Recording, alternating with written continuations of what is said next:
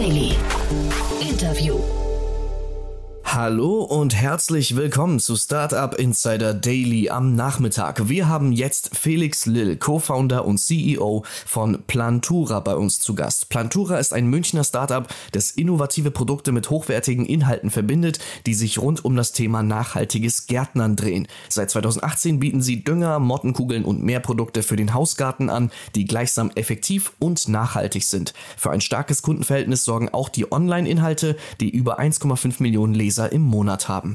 Im Dezember vorigen Jahres hat das Münchner Tech-Unternehmen seine Serie A-Runde abgeschlossen, ohne dies zu kommunizieren. Deutsche Fonds wie Cavalry Ventures, Acton Capital, B2OV Partners und Vorwerk Ventures sind neben bekannten Business Angels beteiligt.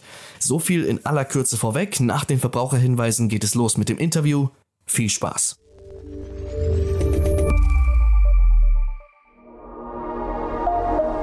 Werbung Startups aufgepasst. Die Deutsche Bahn sucht eure innovative Lösung für den Regional- und Fernverkehr von morgen. Gesucht werden spannende Ansätze in den Bereichen automatisiertes Testing, Auswertung von Hate Speech, neue Kundenservices, Reisendeninformation, Datenauswertung, Fahrradanwendungen und Schienenersatzverkehr. 25.000 Euro Finanzierung, exklusiver Zugang zu Datenexperten und Märkten sowie die Möglichkeit auf eine Folgekooperation mit der DB klingen vielversprechend? Dann jetzt bei der DB Mindbox bewerben und gemeinsam durchstarten. Weitere Informationen auf www.dbmindbox.com. Das war die Werbung. Und jetzt geht es weiter mit Startup Insider Daily. Interview. Ja, ich freue mich sehr. Wir gehen nach München. Bei uns ist Felix Lill, Co-Founder und CEO von Plantura. Hallo Felix. Hi Jan, Servus, grüß dich, wie man in Bayern sagt. Freue mich sehr, dass wir sprechen. Ihr seid ja echt so, äh, das äh, ist ja hochinteressant, ihr seid ja extrem lange, habt ihr es geschafft, unterm Radar zu bleiben. Ihr, also so Szene-Kennern seid ihr bekannt, aber ihr habt da wirklich äh, also fast ein großes Geheimnis aus eurem Erfolg gemacht. Ne? Erzähl doch mal, wie kam es denn dazu? Ähm, genau, also ich würde, glaube ich, gar nicht davon sprechen, dass wir so unterm Radar fliegen, sonst würden wir vermutlich gar nicht das Interview führen. Ähm, ja, aber Entschuldigung, wenn ich da kurz reingehe, ja. wir, also die Finanzierungsrunde, die wir heute besprechen, die ist, glaube ich, schon aus dem Januar, ne? Genau, die ist schon ein paar äh, Monate zurück, also ja. um genau zu sein, äh, kurz vor Weihnachten letzten Jahres. Kurz ist das, genau, deswegen will ich sagen, und das habt ihr aber auch nicht announced. Also das mache ich mit, ja, ihr seid ja schon so die Könige der Geheimniskrämerei, ne? Ach, ähm, ja, die Formulierung hätte ich jetzt nicht verwendet, aber ja. ich würde eher sagen, wir sind da äh, Execution getrieben und ja. ich glaube, das ist auch das, was die Investoren und auch unsere Kunden schätzen und ich glaube, mhm. das macht uns auch erfolgreich. Mhm. Genau, dann, dann, Execution in welchem Segment? Lass uns mal darüber sprechen. Das, äh, der, der Bereich ist ja wirklich ganz spannend. Den hat man so gar nicht so richtig auf dem Schirm und ich bin mal gespannt, wie euer Ansatz sich da irgendwie so darstellt. Genau, also unser Ziel ist, ähm, dass wir einen europäischen Marktführer für nachhaltiges Gärtnern und für Pflanzenfreunde Freunde aufbauen. Also sprich, wir wollen mit unserer Plattform der One-Stop-Shop für alle Pflanzenfreunde werden, äh, werden ähm, und auch für die, die es vielleicht jetzt aktuell noch nicht sind, aber äh, in Zukunft anstreben. Mhm. Und das ist natürlich ein Thema, ähm, ich, ihr habt ja auch, glaube ich, announced, dass ihr euren Umsatz äh, verzehnfacht habt, glaube ich, im letzten Jahr. Ne? Ähm, und das ist aber, glaube ich, auch ein Thema, das in Corona extrem viel Rückenwind bekommen hat, ne? Genau, also ähm, wir haben den Umsatz in der Tat verzehnfacht, allerdings seit 2020. Ähm, mhm. Also ist äh, nicht jetzt im letzten Jahr passiert. Ähm, aber klar, ähm, also wir sind jetzt nicht ähm, am Rückrechnen, was der Einfluss von der Pandemie war. Ich glaube, die hat generell der Branche, der Digitalbranche einen Aufwind gegeben, egal ob es äh, die Online-Meetings sind oder eben auch digitale Plattformen und, und Einkaufserlebnisse. Aber äh, wir haben uns vor Corona nicht beschwert um das Umsatzwachstum und äh, auch während Corona ist es gut gelaufen. Hm. Aber ich finde, wenn man sich euren Shop anguckt, ähm, äh, du hast von einem One-Stop-Shop gesprochen, aber eigentlich, man hat das Gefühl, ihr macht das sehr, sehr clever. Ihr kommt eigentlich, hat man das Gefühl, eher über so sehr viel Content. Ne? Fast, man hat so das Gefühl, das ist eher eine Art von Magazin. Genau, also wir haben eigentlich zwei Säulen bei Plantura. Die eine ist eine Wissensplattform, also das ist das, was du mit Content beschreibst. Und da geben wir quasi den interessierten Lesern Einblicke in Themen wie, welcher Schädling sitzt auf meiner Pflanze, welche Sorte muss ich auswählen, die besonders trockenheitsresistent ist oder welches Produkt brauche ich beispielsweise, wenn ich jetzt eine besonders reiche Tomatenernte haben will. Das ist die Wissensplattform, die auch mit einer App einhergeht. Und daneben die zweite Säule ist unser Online-Shop mit, äh, mit Produkten äh, wie zum Beispiel tierfreie und chemiefreie Dünger, aber auch torfreie Erden oder Nützlinge für den biologischen Pflanzenschutz. Ähm, das kann man quasi bei uns im Shop finden und dann auch direkt bequem online bestellen und äh, geliefert bekommen. Mhm. Das klingt so, als wären die Kanäle, äh, mit denen ihr quasi eure Nutzer gewinnt, wären vor allem SEO, dann wahrscheinlich irgendwie Newsletter, ne? Äh, oder Newsletter wahrscheinlich so für die Kundenbindung. Ne? Und ähm, ich könnte mir vorstellen, auch das Thema Community könnte bei euch eine Rolle spielen, ne? Ich glaube, da hast du auch äh, sehr viele Treffer gelandet. ähm, also in der Tat, wir bedienen uns, glaube ich, so der klassischen Online-Marketing-Klaviatur. Also CRM spielt natürlich bei uns eine sehr große Rolle. Ähm, es ist einfach ein ja, ein saisonales Thema mit verschiedenen Tätigkeiten und Produkten, die man über das ganze Jahr hinaus braucht. Also während es vielleicht im Frühling die Aussaaterde ist, ist es dann im Sommer der Dünger und im Herbst der Pflanzenschutz und im äh, auch für den Winter und auch für die Weihnachtszeit haben wir auch spannende Produkte wie äh, Geschenksets oder einpflanzbare Kalender. Ähm, das wird alles über unsere CM äh, abgebildet, was wir auch über unsere App natürlich sehr gut aussteuern können, weil wir natürlich da unsere Kunden gut verstehen. Aber auf der anderen Seite alle anderen Kanäle wie äh, Paid Social, Paid Search, ähm, aber auch organische User-Strecken, die wir natürlich in der Wissensplattform haben, ähm, bilden da unseren Mix ab. Mhm. Du hast gerade von der Klaviatur des Online-Marketings gesprochen. Im E-Commerce ist es aber ja meistens so, dass man, ähm, äh, sag mal, wenn man so über so Eigenmarken spricht, dass Eigenmarken immer mehr beigemischt werden, um dann möglicherweise äh, den, den, äh, was nicht, den ROI irgendwie äh, zu erhöhen oder die, die, die, äh, die Marge. Bei euch hat, hat man es, glaube ich, das Gefühl, ich habe jetzt gar keine Fremdmarken gesehen, aber vielleicht habe ich auch nicht richtig geguckt, aber ich hatte das Gefühl, ihr habt nur Eigenmarken.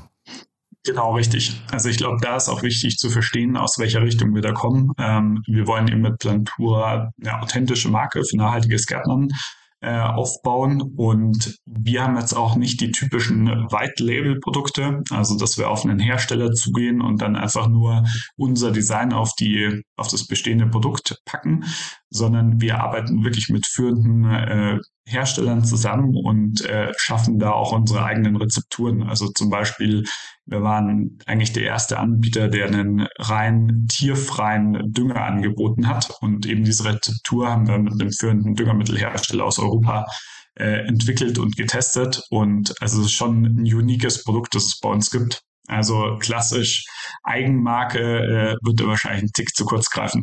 Um, okay. Ich finde es deswegen interessant, weil man, äh, also der ganze E-Commerce-Space ist ja erstmal von Amazon irgendwie dominiert und dann gibt es aber so Player, zum Beispiel wie Thomann ist immer so ein beliebtes Beispiel, die es geschafft haben, durch sehr viel Expertise und dann eben aber auch, ähm, äh, ich, ich, weiß nicht, eine gute Kundenbetreuung und so weiter, äh, dann eben ihre Nische zu finden und darin aber dann, glaube ich, sogar Marktführer zu werden. Bei euch hat man das Gefühl, ihr geht den gleichen Weg, aber jetzt ist es bei Thomann ja nicht so, dass die mit Eigenmarken äh, oder, ne, du hast, weiß nicht, ob man es Eigenmarken da nennen möchte, aber äh, mit, mit einer eigenen starken Marke da irgendwie äh, äh, vorangehen, sondern die vertreiben ja dann trotzdem führende, äh, weiß nicht, Fremdprodukte. Und wäre das für euch kein Weg gewesen? Ähm, also in der Tat äh, nicht, zumindest bei unseren ersten Segmenten. Also wir haben ja gestartet eben mit äh, pflanzlichen Düngemitteln, biologischen Pflanzenschutz, torfreien Erden.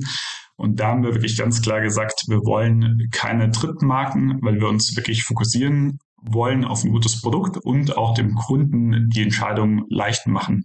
Also beispielsweise die unsere klassischen Wettbewerber jetzt aus den Produktkategorien, die haben ein schier unendliches Sortiment, wo man sich auch als Laie, sage ich mal, schnell verlieren kann. Und meistens kommt es eher aus so einem Marketing-Gedanken der Hersteller heraus. Und wir haben eben gesagt, weniger ist mehr. Und deswegen wollten wir halt wirklich ein sehr abgespecktes Angebot haben, in der eigenen Marke. Und ich glaube, vielleicht auch im Verhältnis zu anderen Verticals, Gärtnern ist halt eine, eine Leidenschaft, ja. Also wenn du mhm. einmal begonnen hast, irgendwas anzupflanzen, ähm, dann hörst du damit eigentlich auch nicht mehr auf. Also deine, äh, die Pflanzen, die, die wirfst du in den seltenen Fällen dann aus der Wohnung raus. Ähm, und ich glaube, das macht einfach da nochmal das Thema wirklich wenige eigene gute Produkte die klar kommuniziert werden und einen hohen Qualitätsanspruch haben, macht es nochmal besonders. Ja? Also ich glaube, das ist in anderen Bereichen sicherlich anders. Ja, kann man wahrscheinlich ein bisschen vergleichen mit dem ganzen Thema Haustierzubehör ähm, und, und, und Futter und so weiter, ne? wo man wahrscheinlich irgendwie auch einen sehr, einen sehr liebevollen Umgang des Nutzers oder des Kunden mit seinem äh, Tier in dem Fall hat. Ne? Bei euch ist es wahrscheinlich eben statt des Tiers die Pflanze, wo man wahrscheinlich dann eben auch sicherstellen will, dass der sich dann bei euch eben die ganze Zeit gut aufgehoben fühlt. Ne? Genau, richtig. Also ich glaube, äh, äh, dein Vergleich mit, mit den äh, Haustieren ist, glaube ich, sehr treffend. Also für viele Leute ist die Pflanze sicherlich ähnlich wertvoll und lieb wie der Hund oder die Katze. Und häufig ähm, geht auch beides Hand in Hand. Also wir haben auch sehr viele Kunden, die wirklich einen sehr großen, äh, ja, sehr große Anzahl an Zimmerpflanzen oder Outdoorpflanzen haben und auch dann noch Hund, Katze, Maus. Ähm, also sieht man auch bei uns, äh, auch bei den äh, Suchanfragen, dass zum Beispiel äh, tierfreundliche Zimmerpflanzen extrem beliebt ist. Hm. Und jetzt erzähl mal, wo steht ihr jetzt gerade? Das ist ja wirklich, äh, wie gesagt, ein sehr, sehr spannendes Segment, aber ähm, und es scheint sich auch gut zu entwickeln. Ne? Aber hol uns doch vielleicht mal ab, wo, wo steht ihr gerade? Wie, wie groß ist das Unternehmen gerade? Genau, also wir sind jetzt in ein neues äh, Büro eingezogen mit knapp 600 Quadratmetern. Mhm. Ähm, wie gesagt, ist noch ein bisschen Arbeit, äh, bis alles eingerichtet ist, aber wir sind auf einem guten Weg und da schauen wir natürlich, dass wir Platz äh, auch für unser Team ähm, auch nach Corona und nach Homeoffice schaffen. Und um dir so ein Gefühl zu geben, wir sind aktuell der Headcount ist so leicht über 100 Leute, wobei natürlich auch nicht jetzt alle in München arbeiten, sondern äh, ein Teil, also unser Tech Hub ist beispielsweise in Kathmandu, Nepal und wir haben auch noch einige äh, ja, Content-Redakteure, die eben auch über ganz Deutschland verteilt sitzen. Hm. Und wir sprechen, wie gesagt, vor dem Hintergrund einer im stillen, nicht announceden Series A-Finanzierungsrunde. Ich habe ja hier immer wieder äh, Cavalry Ventures und Vorwerk Ventures, also Martin Janicki und Katharina Neuhaus zum Beispiel zu Gast und fragt die auch jedes Mal, ob es Neuigkeiten gibt. Dann sagen sie immer, ja, es gibt Runden, die sind noch nicht announced. Das war jetzt wahrscheinlich so eine. Erzähl nochmal, also warum, warum macht man das? Warum nimmt man nicht quasi diesen Rückenwind einer Finanzierungsrunde mit und, äh, weiß ich, freut sich öffentlich wie so ein Keks und sagt, guck mal, bei uns ist, wir sind ein toller Arbeitsgeber, die Investoren glauben an uns und äh, jetzt nehmen wir das Kapital und holen ein neues Büro und so weiter. Das ist ja irgendwie eine tolle Story eigentlich auch, ne? Ja, ich glaube, vielleicht ist es auch so eine persönlich, äh, eine Sache der Persönlichkeit. Ich glaube, wir sind halt, wie gesagt, eher die Leute, die, glaube ich, in ihrem stummen, äh, stummen Kämmerchen äh, arbeiten und ähm, halt wirklich sehr Produkt, eine sehr hohe Produktexpertise und Leidenschaft haben. Und äh, alles, was so ums Thema PR und Announcement geht, ist, glaube ich, bei uns immer nicht auf der Fokusliste ganz oben. Aber warum wir natürlich Wagniskapital aufgenommen haben, ist, wir sehen halt einfach ganz klar, es ist ein Momentum da, in dieser beträchtlich großen Branche einfach wirklich einen digitalen Champion aufzubauen. Ähm, und natürlich äh, mit einem, ja, mit dieser finanziellen Komponente, die wir über die Series A aufgenommen haben, hilft es uns natürlich bei der Skalierung nochmal, da Fahrt aufzunehmen. Und ferner muss man auch sagen, wir haben da wirklich äh, bei den Investoren auch Experten im Consumer-Bereich dabei, die uns natürlich über das Geld hinaus auch noch wirklich mit ihrem Netzwerk und auch mit ihrer Expertise äh, zur Seite stehen. Ich glaube, das ist auch ein ganz wichtiger Punkt, den man da nicht vernachlässigen darf. Hm. Damit spielst du an auf eure Business Angels auch? Ähm, unter anderem, ich glaube, wir hatten jetzt auch äh, das Glück, dass wir auch die Investoren, sei es Business Angel oder Investoren, dass wir die ähm, immer sehr ja, handselektieren konnten. Und ähm, ich bin wirklich über jede einzelne Person und über jeden einzelnen Frau, der bei uns im Cap Table ist, äh, bin ich sehr froh und wir schätzen wirklich den Austausch sehr. Hm. Und die Eckdaten der Series A, wurden die kommuniziert? Ähm, nee, genau, also bei Zahlen, da sind wir immer relativ äh, sparsam unterwegs. Das habe ich ähm, doch vorhin gesagt, ne? Die, die Könige der Geheimniskrämerei, ja, genau. Aha. Genau, aber ich glaube, es, äh, also es bewegt sich in einem üblichen Rahmen für die Fonds, die investiert sind und ähm, hilft uns halt auch jetzt richtig Gas zu geben, sei es eben äh, Entwicklung von unserem Marktplatz oder eben auch dem Launch in UK. Mhm. Aber ich habe jetzt zum Beispiel gesehen, der äh, Hanno Renner ist bei euch investiert. Ne? Also wir können ja mal vielleicht noch so die, die äh, ich habe jetzt gerade Vorwerk und äh, Carry Ventures genannt. Aber welche, welche weiteren Investoren müsste oder, oder Business Angel müsste man denn hervorheben? Genau, also ich glaube, Hanno ist natürlich ein sehr prominenter äh, Angel, der auch schon relativ früh bei uns an Bord kam, weil er einfach das Potenzial gesehen hat, wie unterdigitalisiert die Branche ist, aber auch wie groß der Markt ist. Ich glaube, der hat da so gewisse Parallelen äh, zum HR gesehen. Und sonst gibt's äh, ja verschiedene, also Martin Rost beispielsweise von Zalando ähm, ist äh, auch seit Anfang an dabei und auch ein sehr wertvoller Sparringspartner für uns. Und wie gesagt, halt auch die, die beiden Fonds. Also ähm, genau, vielleicht äh, so ja. viel dazu, ja. Und ich glaube, größter Anteilseigner ist Acton, ne, habe ich gesehen. Also ich habe mir jetzt dann natürlich in dem Fall jetzt mal den, äh, den Cap-Table im Handelsregister angeguckt. Ne? Ähm, Acton ist, glaube ich, äh, die, sind die größten, ne? Genau, richtig. Also äh, da hast du richtig recherchiert. Ja, sehr, sehr gut. Ähm, dann weil du gerade äh, Personio angesprochen hast und hast gesagt, da gab es Parallelen für Hanno Renner. Ähm, ihr seid aber im B2, äh, B2C-Markt unterwegs oder habt ihr auch eine B2B-Komponente? Genau, also aktuell äh, fokussieren wir uns wirklich komplett auf B2C. Ähm, aber ich glaube, wo man halt die Parallelen sieht, ich glaube, viele der klassischen äh, Gründer-Ökosysteme, ich sage jetzt mal Berlin oder und Co., ich glaube, die gehen jetzt nicht zwangsweise irgendwie in die Gartenbranche und zumindest ich kann mir auch gut vorstellen, vor dem Erfolg von Personio war auch HR sicherlich nicht ein Vertical, das ganz oben auf der Liste von, von potenziellen Gründern stand. Mhm. Und ich glaube, da war die eine Parallele und die andere Parallele ist halt, ähm, dass wirklich auch das Gartensegment extrem unterdigitalisiert ist. Also sprich, wir sind jetzt eigentlich in der Phase, was die Digitalisierung angeht, ungefähr da, wo halt irgendwie ein Cyberport oder ein Zalando vor 15 Jahren äh, stand. Es liegt unter anderem daran, ähm, eine, eine der, der großen Zielgruppen. Ich könnte mir vorstellen, ich weiß jetzt nicht genau, wie alt du bist, aber zumindest ist es so, es sind diejenigen, die jetzt in Rente gegangen sind, also die also okay, da habe ich noch meine Eltern. genau. Ja? Nee, genau. Ähm, nee, genau. Also meine Eltern zum Beispiel vor 10, 15 Jahren waren die jetzt noch nicht so online-affin, hatten kein iPad, hatten kein iPhone. Äh, mittlerweile äh, sind sie da aber auch sehr gut ausgestattet und fordern digitale Angebote und kaufen natürlich auch sehr gern online. Und ich glaube, eben diese Generation die gab es halt vor, die auch sehr aktiv Garten, der Gartenarbeit äh, nachkommt. Äh, die war eben vor 10, 15 Jahren noch nicht ganz so online-affin. Ja?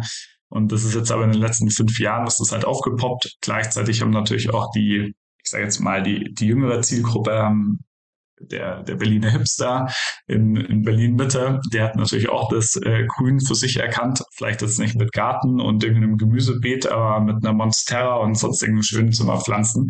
Und ähm, da ist einfach aktuell sehr viel äh, Traction drauf, aber es fliegt halt trotzdem noch sehr unterm Radar bei den meisten äh, kundungsaffinen hm. BWLern, würde ich mal sagen. Hm. Ja, in Berlin haben wir ja sogar ganz oft dieses Guerilla-Gardening, das ist ja auch äh, äh wahrscheinlich nicht euer Thema, ne? Das ist was anderes. Aber äh, du vielleicht nochmal ganz kurz, ähm, Hanno Renner habe ich auch deswegen angesprochen, weil er ein CDTM-Alumni ist und ihr auch aus dem CDTM kommt. Ne? Erzähl doch vielleicht nochmal ganz kurz, das CDTM ist ja wirklich, das ist so man hat so das Gefühl, die erfolgreichste Gründerschmiede oder Startup-Schmiede in Deutschland, ne? oder auch Gründerinnen-Schmiede, muss man ja fairness aber sagen.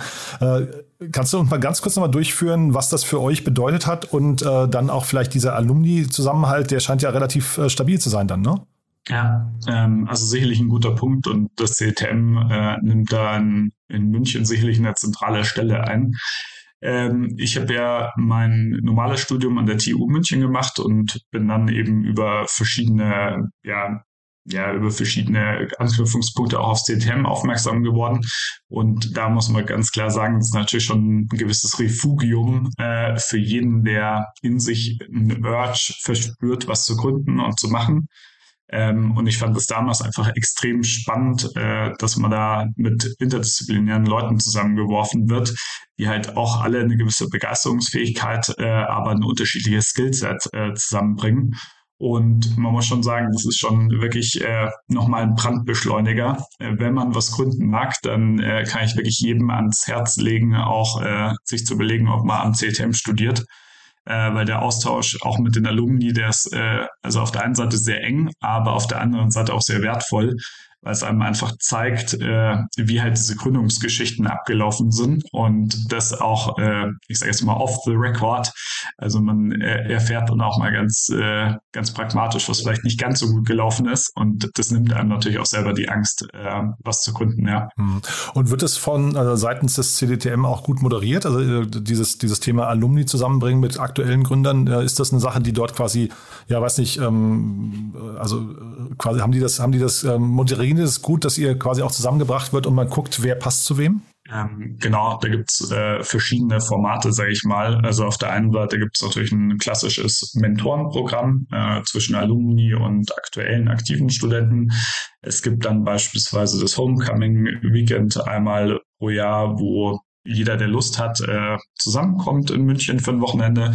Und äh, was man natürlich auch relativ was häufig vorkommt, dass auch sich äh, Alumni noch aktiv einbringen jetzt äh, während dem Semester bei Gastvorlesungen und dergleichen. Hm, sehr, sehr spannend. Dann lass mal zu Plantura zurückkommen. Äh, wie geht es jetzt bei euch weiter? Ich habe verstanden im Vorgespräch, ihr geht gerade in, äh, in das nächste Land. Ne? Das heißt, ihr seid schon so richtig, also Product Market Fit ist, äh, ist da, jetzt geht ihr richtig so auf Expansionskurs, ja? Genau. Also wir gehen äh, aktuell komplett auf Expansionskurs, also auf der einen Seite auch im Kernmarkt von uns, wo wir nach wie vor einen sehr starken Fokus drauf haben. Da bauen wir eben mit unserem kuratierten Marktplatz wirklich äh, dieses Segment Indoor- und Outdoor-Pflanzen stark aus, was einfach glaube ich, der logische nächste Schritt ist. Wenn jemand bei uns äh, sehr zufrieden ist mit unseren nachhaltigen Düngern, Erden und Pflanzenschutzmitteln, dann äh, hat er natürlich auch Interesse an nachhaltigen Pflanzen. Ähm, also da, das liegt bei mir gerade sehr präsent auf dem Tisch und auf der anderen Seite natürlich äh, auch UK, ja, weil es natürlich ein spannender Markt, sehr online-affin, hohe Kaufkraft und äh, jeder, der schon mal in England weiß, äh, wie gerne die Engländer gärtnern. Hm. Ja, finde ich spannend, dass ihr UK gewählt habt. Ich hätte jetzt gedacht, aufgrund der, man, man hört ja gerade relativ viele Schreckensmeldungen aus UK, ne? dass da irgendwie äh, seit dem Brexit irgendwie viele Dinge nicht mehr funktionieren, jetzt gerade auch im Zusammenhang mit den ganzen aktuellen äh, ähm, Markt, äh, ja, weiß ich, Markteinflussfaktoren. Ist UK da aus eurer Sicht genau der richtige Markt oder wäre nicht irgendwie was, äh, ich weiß nicht, äh, Frankreich oder Polen oder so sinnvoller gewesen? Ich glaube, also wir haben das uns natürlich äh, vor Markteintritt sehr genau überlegt und äh, ich muss natürlich auch sagen, als äh, ja, meine Generation, die findet wahrscheinlich äh, den Brexit sehr bedauerlich. Mhm. Ähm, also jetzt unabhängig davon, ob man ein Startup hat, das man internationalisieren will oder nicht. Ähm, aber was man schon sagen muss, also der Markt als solcher hat sich äh, ja nicht geändert. Vielleicht der Markteintritt ist ein Tick schwieriger geworden.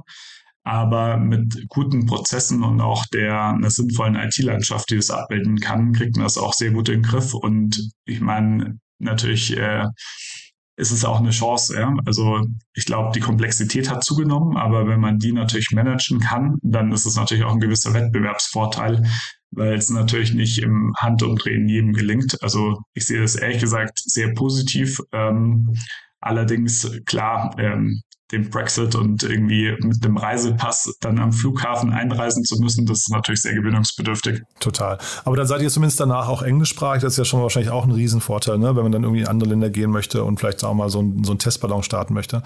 Was sind denn jetzt so die großen Herausforderungen für euch noch? Also ich habe jetzt versucht mal für mich so zu überlegen, wie überhaupt so ein Customer Lifetime Value von euch äh, berechnet wird. Habt ihr da schon Erfahrungswerte? Äh, weil das klingt ja eigentlich so, dass du hast ja vorhin gesagt, ihr habt eine sehr hohe Produktqualität ihr, ihr gewinnt die Leute einmal, das ist wahrscheinlich relativ teuer, aber wenn ihr sie gewonnen habt, dann müssten die ja relativ lang dabei bleiben, ne?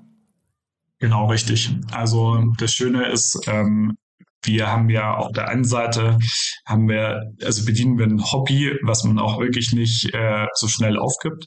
Auf der anderen Seite sind wir natürlich jetzt auch dabei, mit dem Ausbau des Produktportfolios wirklich in jedem Moment einfach das richtige Produkt dem Kunden anbieten zu können. Mhm. Und auch über unsere App wissen wir halt relativ genau, bist du jetzt jemand, der in der Stadt lebt und vielleicht nur einen Balkon hat oder bist du aktiv ein Selbstversorger auf dem Land? Und das hilft uns natürlich auch sehr gut, einfach personalisierte Empfehlungen zu geben. Ähm, und teilweise sind die Empfehlungen natürlich ähm, basierend auf unserer Wissensplattform, also geben die Hilfestellung, geben die Inspiration und teilweise haben wir natürlich auch Produktempfehlungen. Sprich, ähm, klar, bei uns ist ein ganz klares Lifetime-Spiel äh, und ähm, deswegen ist in uns halt auch, ist auch die Kundenzufriedenheit so wichtig. Ja? Also wenn ich jetzt sage, ähm, wir fokussieren uns einfach auf das Produkt und auf unsere Kunden, dann ist es keine hohle Floskel, sondern das meinen wir auch ernst. Und äh, wenn du jetzt bei uns auch mal auf die gängigen Bewertungsportale schaust, mhm. da siehst du, dass äh, die Kundenzufriedenheit schon wirklich äh, branchenführend ist. Und das macht es natürlich dann auch spannend für den Customer Lifetime Value, weil hohe Kundenzufriedenheit ist natürlich die Basis dafür. Mhm. Aber jetzt habt ihr ja trotzdem eine Series A mit Venture Capital, also Risikokapital geben, abgeschlossen. Das heißt ja, es muss ja irgend noch ein Risiko geben, weil wenn man dir so zuhört, habt ihr eigentlich einen Markt, der irgendwie äh, noch, noch recht stiefmütterlich behandelt wurde oder zumindest nicht so professionell angegangen wurde, wie ihr das gerade tut, habt ihr geknackt, habt tolle Produkte, habt eigentlich euer Playbook schon gefunden, äh, kennt so ungefähr auch das Kundenverhalten. Was kann denn jetzt noch schiefgehen? Ja, also ich glaube, äh, jede Gründung ist natürlich immer mit Risiko verbunden. Ja, ich glaube, sonst wäre es auch einfach zu einfach. Und ich glaube, ähm, also beim Product Market Fit, da haben wir einen Haken dran gesetzt. Aber was natürlich jetzt, es geht einfach nochmal in eine nächste Stufe des Unternehmertums. Ähm, es ist einfach eine andere Phase, wenn man jetzt äh, sagen wir mal, mit dem Team von 10, 20, 30 Mitarbeitern vielleicht nur in Deutschland operiert, versus man betreibt äh, ein komplexes Marktplatzmodell und das halt eben auch paneuropäisch. Ähm, das hat ja auch nochmal gewisse Herausforderungen an den Aufbau der Organisation, an Managementstrukturen und ich glaube, äh, da wird uns auch in den nächsten Jahren nicht langweilig. okay, aber das so richtig skeptisch bist du da, glaube ich, auch nicht mehr. Ne? Also ihr seid 2017 gegründet, ne? Das heißt, ihr habt so jetzt die ersten fünf Jahre äh, euch das quasi äh, angeschaut und jetzt kommt ja eigentlich, wenn man, man hat, man spricht ja immer von diesem Hockeystick, da seid ihr jetzt wahrscheinlich wirklich voll in der Skalierungsphase, ne? Genau, richtig. Also die Idee, die ursprüngliche kam uns 2017 und dann den Shop mit den ersten Produkten haben wir 2019 live genommen. Und klar, ähm, Seitdem haben wir das Produktportfolio ausgebaut, natürlich immer andere Kundensegmente erschlossen, andere, ich sag mal, Akquisekanäle getestet. Und mittlerweile haben wir da schon sehr gutes Verständnis davon und schauen jetzt wirklich, wie wir halt eben diesem Ziel, einen Marktführer aufzubauen, wie wir dem näher kommen. Und ähm, genau, also wir werden noch viel Freude dran haben, aber äh, die Arbeit macht auch jedem äh, Spaß und ähm, genau, also wir freuen uns auch irgendwie auf die Zukunft. Super. Du, letzte Frage nochmal ganz kurz dazu. Ihr seid ja ein, äh, ein gemischtes äh, Gründerteam. Ne? Das sieht man ja äh, leider nicht so häufig, aber ihr habt äh, seit, seit zwei, zwei männliche Gründer, eine weibliche Gründerin. Klappt das gut? Würdest du sagen, das ist ein Modell, das, äh, das du anderen auch empfehlen würdest? Ja, also würde ich ganz klar sagen, ja. Und ähm, ich glaube, man spricht ja immer sehr oft von diversen Teams ähm, und ich glaube, das Geschlecht ist vielleicht eine Komponente davon, aber auch es ist ja bei uns nicht nur, dass wir eine weibliche Mitgründerin haben, sondern Melissa hat auch vielleicht noch einen leicht anderen Hintergrund, ähm, hat Kommunikationswissenschaften studiert im Bachelor und danach sich äh, dem Journalismus verschrieben. Mhm. Und ähm, ich glaube, das bringt immer sehr häufig nochmal eine andere Sichtweise auf die Dinge, die man, also wenn man jetzt klassisch aus dieser BWL-Ecke kommt. Und ähm, ich glaube, das ist wirklich eine, eine sehr große Bereicherung für jedes Team. Und ähm, deswegen äh, volle Unterstützung dafür, wenn es auch mehr äh, Gründerinnen gibt und auch mehr Leute wirklich das generell ins, also nicht nur BWLer von den klassischen Business-Unis das ins Auge fassen, sondern vielleicht auch die Geisteswissenschaftler mit dem Gedanken mehr spielen. Ähm, leider wird es halt in den Studiengängen nur selten adressiert. But there is one more thing. One More Thing wird präsentiert von OMR Reviews. Finde die richtige Software für dein Business. Felix, wirklich sehr, sehr spannend, muss ich sagen. Auch toll, dass wir so links und rechts so ein paar, ähm, ja, wirklich dein Wissen noch angezapft haben. Ganz großartig. Als letzte Frage, wie immer, wir haben ja eine Kooperation mit OMR Reviews und bitten deswegen jeden unserer Gäste nochmal ein Lieblingstool vorzustellen oder ein Tool, mit dem sie ja wirklich jeden Tag äh, gerne arbeiten. Und da bin ich sehr gespannt, was du mitgebracht hast. Genau, ich habe natürlich einige Zeit überlegt, ähm, aber dann ist die Entscheidung doch relativ einfach gefallen. Und zwar, äh, ich würde Customer empfehlen. Ähm, das ist jetzt nicht ein Tool, mit dem ich jeden Tag arbeite, aber es ist definitiv für uns ein richtiger Gamechanger gewesen. Ähm, und zwar, als wir das im Kundenservice eingeführt haben, ähm, hat man einfach bemerkt, wie extrem hilfreich es ist. Also die Tagline äh, von Customer ist Understand your customers like never before. Und ähm, das ist auch jetzt nicht irgendwie ein leeres Versprechen, sondern äh, es hat uns halt wirklich extrem geholfen, Fokus in den Kundenservice reinzubringen. Er ist nicht nur effizienter geworden, sondern die Qualität ist auch besser geworden. Ähm, man kann viel automatisieren und als Geschäftsführer und Gründer freut man sich natürlich auch über ein sehr gut segmentiertes Reporting. Ähm, also es ist definitiv eine Empfehlung, die ich äh, ohne Vorbehalt aussprechen kann. Ja, super. Schreibt sich, glaube ich, mit K, ne? Genau, richtig. Ja, ist, glaube ich, nochmal ganz wichtig. Wer es googeln möchte, wir verlinken das auch gerne, aber customer mit k.com ist dann die URL. One More Thing wurde präsentiert von OMR Reviews. Bewerte auch du deine Lieblingssoftware und erhalte einen 15 Euro Amazon-Gutschein unter moin.omr.com/insider.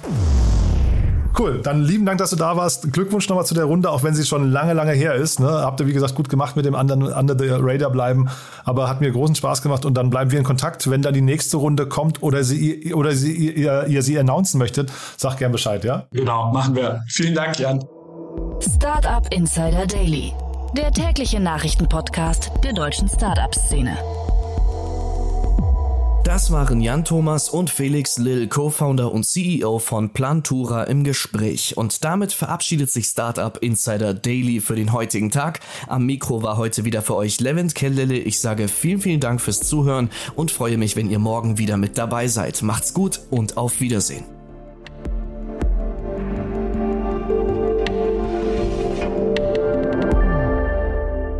Das war Startup Insider Daily, der tägliche Podcast der deutschen Startup-Szene. Wir möchten uns gerne bei unseren Partnern der heutigen Sendung bedanken. Ihre Unterstützung hilft uns, unseren täglichen Podcast weiterhin kostenlos anzubieten. Alle relevanten Links und Angebote unserer Podcast-Partner findest du immer in unseren Show Notes. Außerdem gibt es auf unserer Website eine Übersicht aller Unterstützer dieses Podcasts mit vielen attraktiven Angeboten für unsere Hörerinnen und Hörer. Einfach mal vorbeischauen auf www.startupinsider.de slash Partner.